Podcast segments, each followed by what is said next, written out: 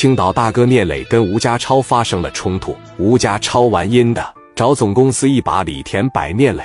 李田秘书把电话打给聂磊，说话刚刚硬，聂磊你听着啊，你跟吴家超那边是不是发生了点冲突啊？你要是识相的情况下，以后不要再找他了，因为他和我们李田李处长关系非常不错，知道吗？我听说你们两个小时以后还要甩点是怎么的？你要是敢甩点，我这边。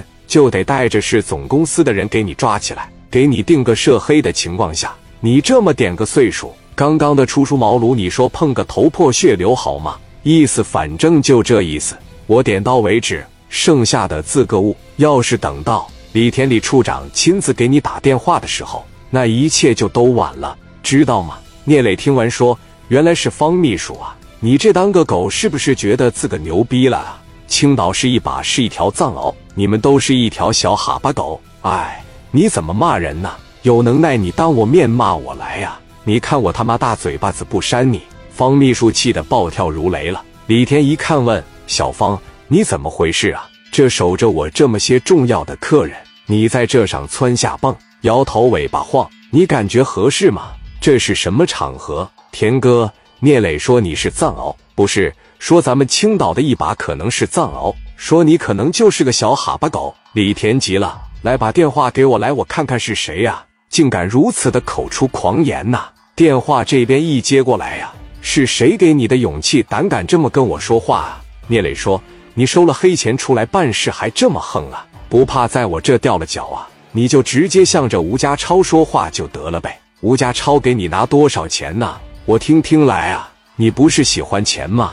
他给你拿了多少钱？我三倍，我给你返回去。我就一个要求，我得把吴家超这俩腿呀打折，我得让他的后半生坐上轮椅。李田说：“小伙啊，你要是这么说话，那就跟钱不发生关系了。你敢出来见见我吗？有胆子呀！你站在我面前这么跟我说话，行吗？一会我给你个地址，我把家超也叫上，你也过来，我好好的谈一谈你们之间的事。你要是当着我的面……”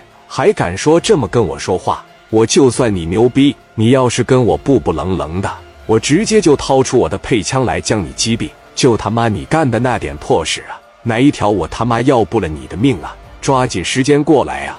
我在这等着你。磊哥给来了一句啥呀？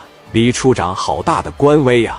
李田说：“怎么的？你不敢来啊？不敢来就给吴家超道歉去。以后我对你睁一只眼闭一只眼，要不然我真他妈弄你！”李田以为吓唬吓唬聂磊就完事了，没想到聂磊真敢来。李田说：“那行，我给家超打电话，我等着你呀！”真是他妈没有把我放在眼里。李田把电话打给吴家超：“喂，小超啊，哎，李总，你现在马上啊，那个带着你的几个小兄弟，你上这川云香菜这一块来找我来。我已经约了聂磊了，我刚才给这聂磊打了个电话。”小伙打心眼里边他不服我呀，我得见面敲打敲打他呀！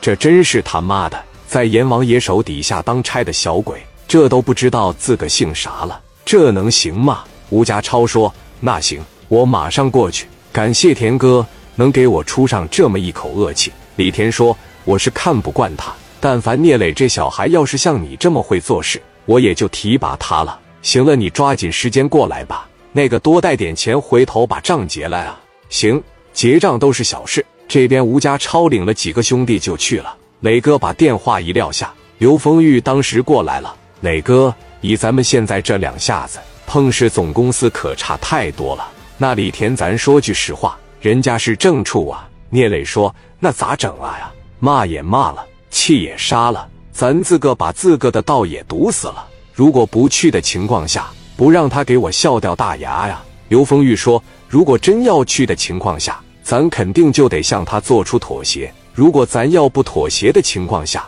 我觉得咱应该都出不了那个屋。人家是阿婶，抓咱合情合理，打咱们合情合理，咱们只能干瞪眼。如果咱真要去了的情况下，磊哥你可想好这么一点啊？他要是真在那上蹿下跳的呀，拿着酒啥的泼你一脸。”拿着该水桶，要是往你身上倒，就你那脾气，我可太了解了。咱不也得忍着骂呀？刘丰玉脑袋好用，磊哥当时一瞅他，丰玉，你的意思是？刘丰玉说：“我的意思是啊。”他既然这么大腕，都亲自给咱打电话出来了，咱也叫着一个呗。聂磊说：“那咱叫着分公司的，咱是叫着王振东，咱是叫着郑立明，和他都不是一个级别的，那够呛能给面子呀。你这么的呗，要不行啊，咱给刘青云打个电话呗。你现在和刘青云关系处的这么好，这关系啊，不用白不用啊。况且之前在平度，咱都豁了命帮了他这一回，我相信他应该不能拒绝咱。而且我觉得刘青云不简单，年纪轻轻能驻扎在这个地方。”当上一把，家里边的能量了不起，你感觉呢，哥？聂磊说：“这是不是有点大材小用了？”哥呀，你可说错了，那是青岛市总公司的李田，那基本上就属于说天花板级别的了。咱要是不叫个硬点人去，百分之八九十的吃个血亏。你给打个电话，你别不好意思。说完了以后，刘丰玉就恭恭敬敬的坐在这。磊哥当时瞅着刘丰玉啊，打电话吧。我感觉风雨说的没错啊，真要是去了拿捏我两手，我还真他妈一点脾气也没有啊！电话嘣嘣嘣的一拨上啊，刘青云刚刚在自个的宿舍里边把衣服脱下来，把那绿袜子了、绿裤头了也都脱下来了。电话突然响了，拿电话啪着一接上，喂，